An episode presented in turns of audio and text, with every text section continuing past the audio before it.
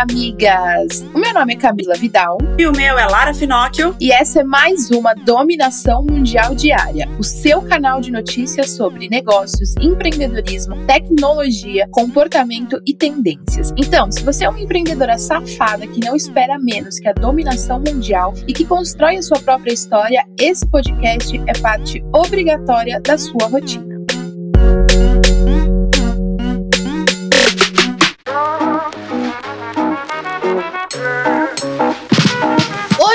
Terça-feira e você já sabe que tem dica por aqui, né, amigas? E hoje a minha dica é de um livro que se chama Storytelling. Aprenda a contar histórias com Steve Jobs, Papa Francisco, Churchill e outras lendas da liderança. Eu gosto muito de falar sobre storytelling, amigas, porque em todas as legendas da Moving tem embutido nas nossas, nas nossas abordagens storytelling. Eu pego as minhas experiências, as minhas técnicas, sendo assuntos sobre habilidades e desenvolvimento pessoal, ou sendo coisas mais práticas e técnicas, sempre tem embutido storytelling. Eu sempre transformo as minhas experiências e as minhas ou técnicas em histórias que possam ser contadas ali com começo, meio e fim e envolvam quem tá lendo naquela, naquela minha narrativa. Então fica a dica aí se você quer fazer legendas e, e, e fazer vídeos, roteiros que prendam a sua audiência, estuda storytelling que você vai arrasar. Maravilhosa. E a dica que eu quero dar também é de um livro hoje. É uma leitura obrigatória, que eu considero, pelo menos, para empreendedora que quer entender mais sobre atendimento atendimento, fidelização de cliente, essas coisas. O livro é O Jeito Disney de Encantar os Clientes. Ele é um livro curto e tem uma leitura muito fácil, tipo, a linguagem é muito tranquila. Então dá para ler praticamente em um dia. Mas ele é cheio de ensinamentos incríveis que você tira do macro e traz para a realidade da sua empresa. Eu, por exemplo, aplico muita coisa que tem lá no livro na minha empresa, mesmo tendo atualmente só duas colaboradoras. Então vale muito a pena e é muito legal para você é, colocar no seu negócio. Bom, dicas dadas, vamos lá para as notícias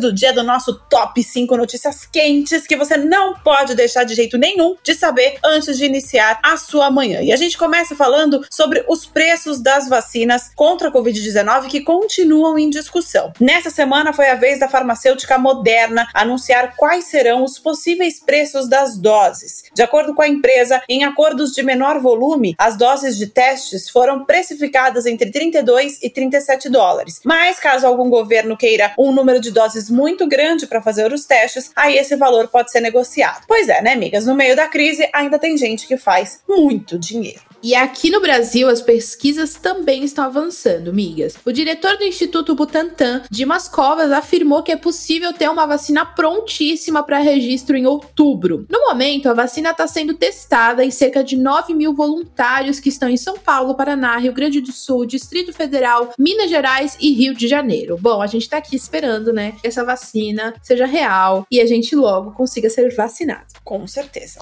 E tem parceria nova no e-commerce. O Google Google e a loja integrada anunciaram uma ação para apoiar as pequenas e médias empresas brasileiras nesse período complicado que a gente está vivendo. Chamado de Cresça as suas vendas com o Google, o programa dá um pacote de serviços para que os empreendedores criem, divulguem e gerenciem os próprios e-commerces na rede, tudo de graça. O objetivo é fomentar a criação de até 100 mil novas lojas virtuais até o final de 2020. O TikTok continua correndo atrás do prejuízo para mostrar a diversos governantes que é sim uma rede social confiável. A gestora do aplicativo estabeleceu uma política de tolerância zero com deepfakes. Com isso, todos os vídeos que fazem uso de ferramenta da sua plataforma serão banidos. A ideia é proibir a manipulação de imagens que possam causar desinformação ao usuário por distorcer ali alguns eventos reais, de forma muito prejudicial. Só para você se integrar, amiga, deepfake é uma uma ferramenta tecnológica que permite ao usuário colocar o rosto e a voz de outra pessoa por cima da sua própria imagem, fazendo com que pareça que a outra pessoa tá falando algo que ela nunca disse. Muito perigoso, né, amigas? Muito perigoso e muito sério um negócio desse. Inclusive, agora tem pessoas se especializando para desmentir isso e virou até uma profissão, que são os deepfakers. Né? O deepfaker é a pessoa que vai investigar para ver se aquele vídeo ele é real ou foi manipulado. E o Brasil caminha cada vez mais para a privatização. O ministro da Economia, Paulo Guedes, disse que vai anunciar em até dois meses a privatização de três a quatro grandes companhias brasileiras. As empresas ainda não tiveram os nomes revelados. Além disso, em uma entrevista internacional, o ministro disse que as previsões do mercado para o Produto Interno Bruto do Brasil, o PIB, estão melhorando e que para o ano que vem a ideia é reduzir muito todas as despesas. A gente espera porque queremos o nosso poder de compra cada vez maior. E migas, vamos falar de negócios agora e saber tudo que está rolando aí nas empresas.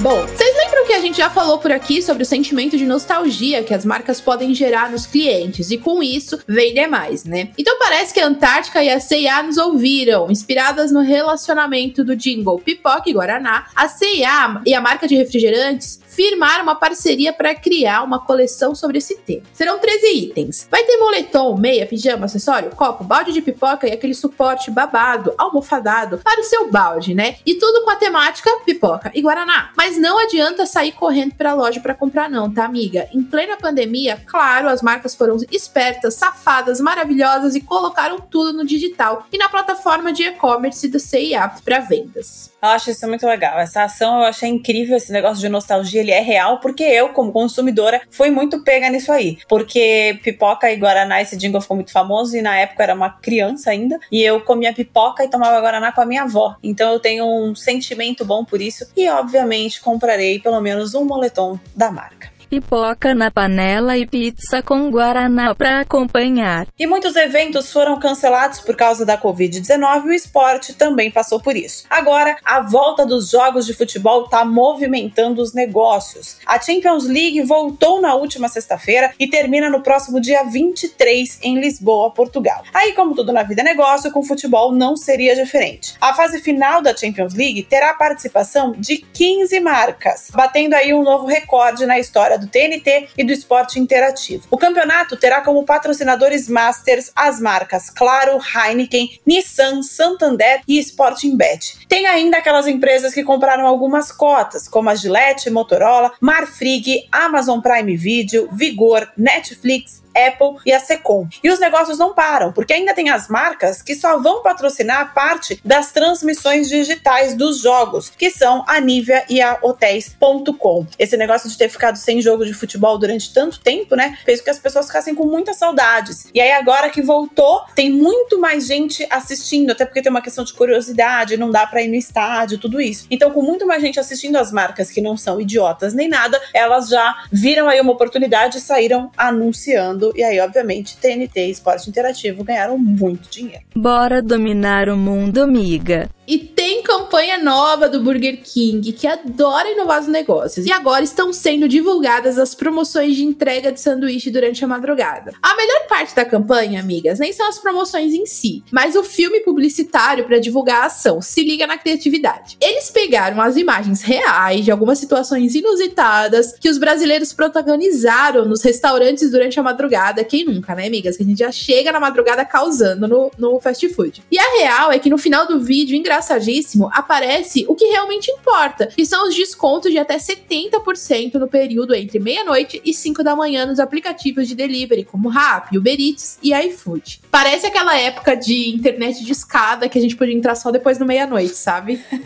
que era mais barato. Sensacional! e quem nunca ficou muito doido e depois da balada foi comer um hamburgão, não é mesmo? O legal é que mesmo durante a pandemia, o Burger King tá querendo que a gente continue com esse hábito maravilhoso gostoso, super saudável de comer hambúrguer na madrugada. Manda lanches miga. Enquanto tem empresa falindo, outras estão expandindo e comprando novos negócios. Esse é o caso da Magazine Luiza, que está concluindo a aquisição das empresas Unilogic Media Group, o canal Geek Internet do canal Tech e da plataforma Inloco Media, que marcando aí a entrada do grupo no segmento de publicidade online. A Magalu quer se tornar o super app, né? O super aplicativo onde vai dar para fazer muita coisa lá dentro e Dona Luísa não vem para brincar não. Quem pode pode, né, amiga? E turismo sempre foi um bom negócio, né? Mas a pandemia quebrou muitas empresas. Por outro lado, a crise mostrou que todo mundo precisa inovar nos negócios. Depois de começar a vender o gin especial da rainha, agora o castelo de Windsor vai abrir jardim para o público. Em 40 anos, essa é a primeira vez que isso acontece, migas. Esse castelo é uma das residências oficiais da rainha britânica Elizabeth. Com a novidade, os visitantes do castelo, onde a rainha passou os últimos meses durante o isolamento no Reino Unido, poderão conhecer o jardim criado nos anos 1820. Tô achando demais. Até a rainha precisar inovar nos negócios. Sensacional.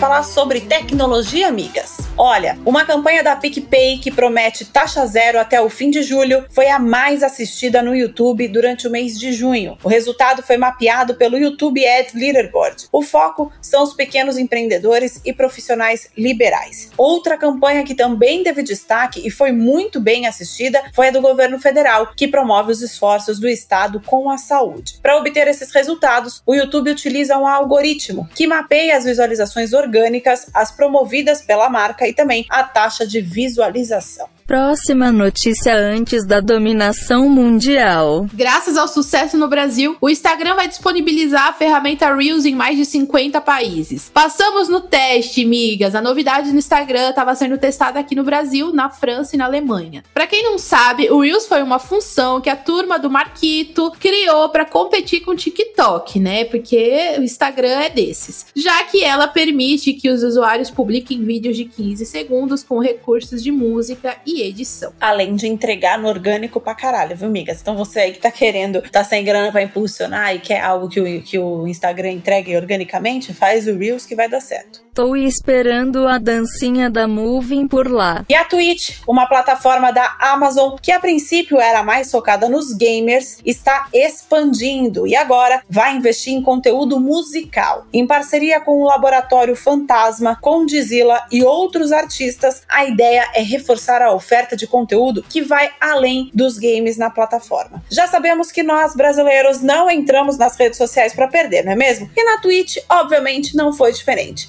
Alexandre Gaules, um brasileiro produtor de conteúdo gamer na plataforma, já é mundialmente conhecido. Em maio, ele foi o mais assistido globalmente na Twitch, com um total de 5,5 milhões de horas vistas pela audiência. Cara, eu não sei nem transformar isso em dias. 5,5 milhões de horas. É muita coisa. Tá, meu bem, vai pensando que a gente quer dominar o mundo só. A gente quer dominar o mundo e todas as redes sociais, meu amor. Aí, como um Brazuca mostrou a sua força, né, lá na plataforma, a Amazon, que é a dona da plataforma, resolveu olhar para nós com outros olhos e vai expandir o tipo de conteúdo que tem por lá, fazendo aí a parceria com 11 artistas brasileiros. Galera do conteúdo, só vai se ligando aí nessas novidades do mercado, porque já vai rolar música por lá, então pode ser que os produtores de conteúdo de educação também comecem a migrar lá para Twitch. Então não aposte tudo no Instagram. Já vai começando a se familiarizar com a Twitch, que pode ser uma nova tendência, já que o TikTok tá com todos aqueles problemas. Até que essas coisas gamer podem dar dinheiro. E uma nova ferramenta do Spotify foi liberada na América Latina. Agora, os fãs poderão pagar um auxílio para os artistas daqui. Se liguem como funciona, amiga. Tudo começou em abril, quando a plataforma de streaming criou a ferramenta que permite que os fãs pagassem aí um valor X para os artistas dos Estados Unidos e Reino Unido. Para ajudar nos custos, já que os shows estavam sendo cancelados, né? Porém, isso não aconteceu só lá.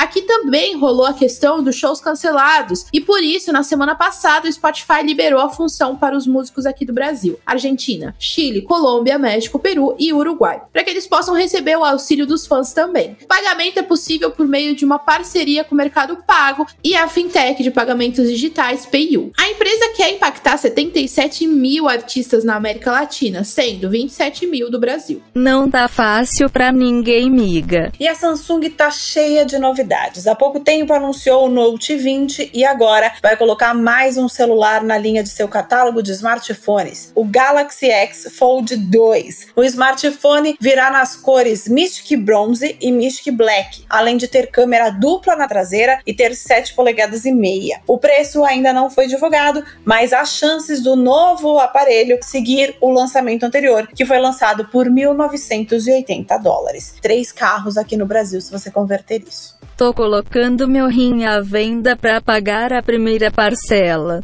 E o mundo dos gamers continua crescendo. A gente já falou sobre a questão da expansão da Twitch aqui, agora a gente vai falar sobre as parcerias no mundo dos e-sports. Uma parceria com a Globo e com a Omelette Company vai trazer ao Brasil os maiores campeonatos do planeta de CSGO. A Globo vai promover e transmitir ao vivo as partidas do ESL Pro Tour pelo Sport TV. Miga que não é muito aí envolvida com o mundo dos games, só pra te inteirar, o Counter Striker, também conhecido como CS, é um dos jogos mais populares na comunidade gamer brasileira desde o início dos anos 2000. E essa parceria é legal porque nos mostra algo muito interessante. Quando o maior grupo de mídia do Brasil decide se jogar no mundo dos jogos eletrônicos, é porque a área tá crescendo muito e rende bons milhões.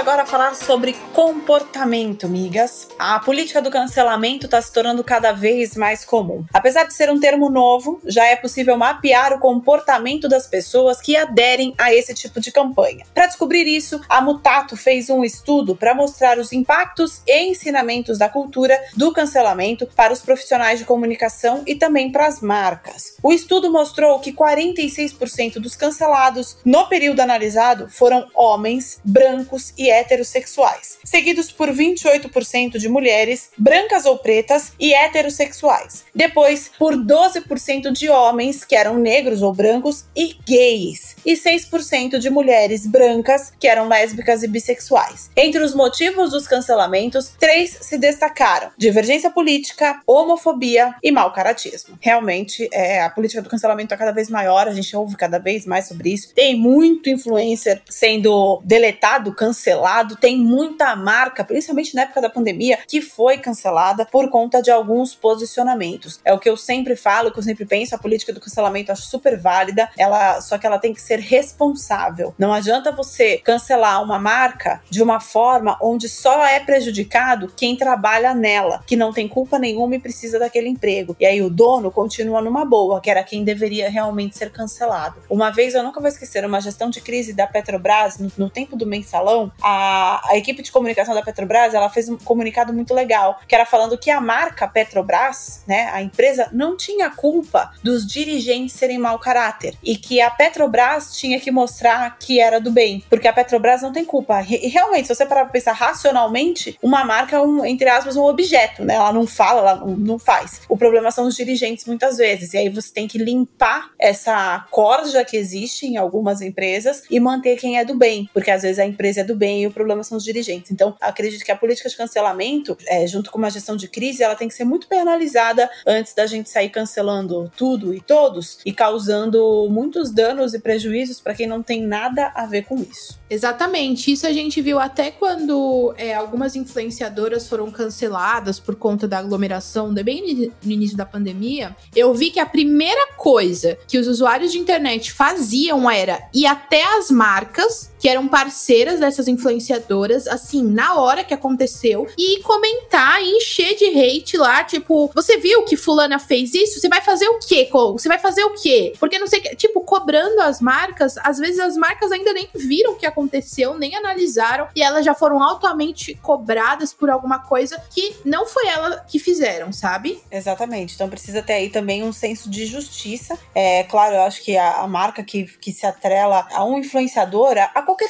ser, humano, né? Ela corre riscos. Porque seres humanos são passivos de erro. Ponto. Sendo bom caráter, mau caráter, o ser humano ele é passivo de fazer alguma cagada. Isso, isso é natural da vida, gente. Não tem o que fazer. Só que a, é o risco que a marca corre. Aí vai da marca analisar a situação e ver se vai querer continuar atrelando o nome dela àquele artista, aquele influenciador, aquela pessoa, ou não. Mas eu acho que não vai da gente julgar sem antes a marca ter tomado conhecimento. Depois que a marca tomou conhecimento, aí tudo bem, você pode reclamar o quanto você quiser, ou se você quiser não reclamar, simplesmente parar de consumir. O que eu sou contra é, é a questão da marginalização gratuita, sabe assim, da, da agressão gratuita, dos xingamentos gratuitos e que as coisas não funcionam assim. Tudo tem que parar, analisar, pensar e aí depois você toma uma atitude. E nem tudo precisa ser se tornado público, viu, gente? Muitas vezes só você parar de consumir vai doer mais do que ficar xingando muito no Twitter. Quem cancela os canceladores? E miga, se liga nas declarações sobre o filme Matrix. Você sabia que a intenção original de Matrix era ser uma grande alegoria sobre transexualidade? Pois é, quem confirmou essa informação foi a própria Lily Wachowski, que é a diretora do filme. A revelação foi feita durante uma entrevista ao Netflix Film Club. Ela disse que a ideia por trás de toda a criação do universo da franquia veio justamente de explorar as narrativas trans a partir da combinação de diferentes gêneros. Mas o mais incrível é que ela assumiu agora isso e disse que na época do lançamento do filme o mundo não estava exatamente preparado em um nível corporativo. Meu Deus, que maravilhosa. Que maravilhosa. Depois da Velma do Scooby-Doo, né, ter sido declarado lésbica, maravilhoso. Agora saber que Matrix tinha toda essa parte falando sobre trans, isso é sensacional. E é uma pena que na época do filme, né, que ah, não podia se falar abertamente sobre isso, a sociedade não está preparada, mas que bom que agora pode se falar sobre isso. A gente ainda sabe que tem um longo caminho para percorrer, mas puta que pariu, pelo menos falar sobre isso, a sociedade já está mais preparada e é só falando cada vez mais desses assuntos que a gente vai fazendo as pessoas abrirem a mente e entenderem o que é certo e o que é errado. Já dizia o Morpheus, liberte sua mente, miga. E a Rede Globo tá com tudo por aqui hoje, né, amigas? Porque nós vamos falar dela novamente. A rede falou sobre os aprendizados com a pandemia, as tendências e tornou público uma série de dados sobre hábitos e comportamentos de consumo dos brasileiros durante a crise do novo coronavírus. Presta atenção que isso é muito importante aí para você que tá querendo encontrar o cliente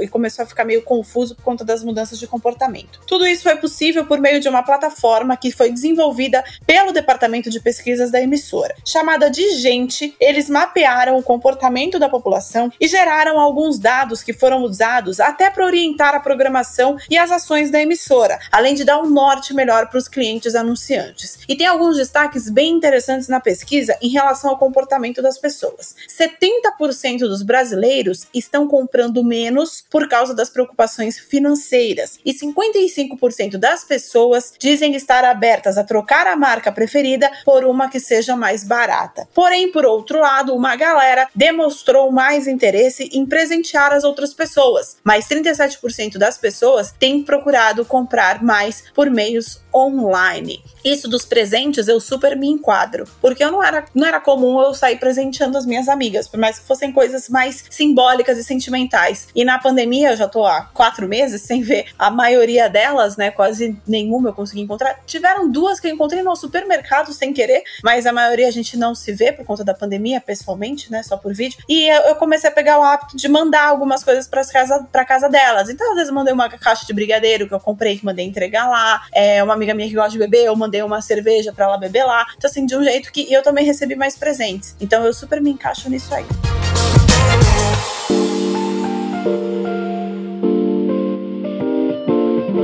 E pegando o gancho dessa notícia, amigas, que fala sobre comportamento e hábitos de consumo, vamos falar sobre tendência então? Lançar filmes diretamente nos aplicativos de streaming realmente deve ser a nova tendência das produtoras. A Disney confirmou que a live action de Mulan será lançado no Disney no próximo dia 4 de setembro. O longa-metragem só poderá ser acessado a partir de uma locação extra que vai custar quase 30 dólares, mas que dá acesso permanente ao filme. Essa atitude da Disney marca a primeira ocasião nesse período de pandemia em que um estúdio decide estrear uma produção de grande orçamento diretamente no streaming streaming. Como o serviço de streaming da Disney ainda não chegou por aqui, o CEO da companhia disse que nos países como o Brasil e outros da América Latina, o filme vai ser exibido em alguns cinemas selecionados. Agora a questão é, quando que nós, brasileiras, poderosas, poderemos ver esse remake tão esperado? Porque assim, migas, Mulan é o meu filme favorito, tá? Só para vocês saberem. Então, estou aguardando ansiosamente. Libera o streaming pras migas logo, Disney. Enquanto os Estados Unidos não proíbem de vez, ser TikToker é uma tendência muito rentável, viu, migas? A Forbes divulgou, inclusive, quais são os influencers mais bem pagos do aplicativo e quais são as rendas deles. E estamos falando de muitos milhões de reais. A terceira TikToker mais bem paga é Dixie D'Amelio, que ganhou 15 milhões e meio de reais. A influencer tem contratos com a Hollister e a Morphe. Em segundo lugar, ficou a irmã dela, Charlie D'Amelio. Essa mãe deve estar muito feliz, que ganhou 21,4 milhões de reais. A menina de apenas 16 anos de idade chegou a gravar conteúdos para o TikTok da Prada durante a semana de moda de Paris. Muito poderosa, né? E a mais bem paga TikToker é Edson Rai Easterling, que ganhou 26,7 milhões de reais. Ela já conquistou contratos com Fashion Nova, Reebok e Daniel Wellington, além de ter se tornado porta-voz global da American Eagle. A musa do TikTok já lançou inclusive a sua própria linha de maquiagem.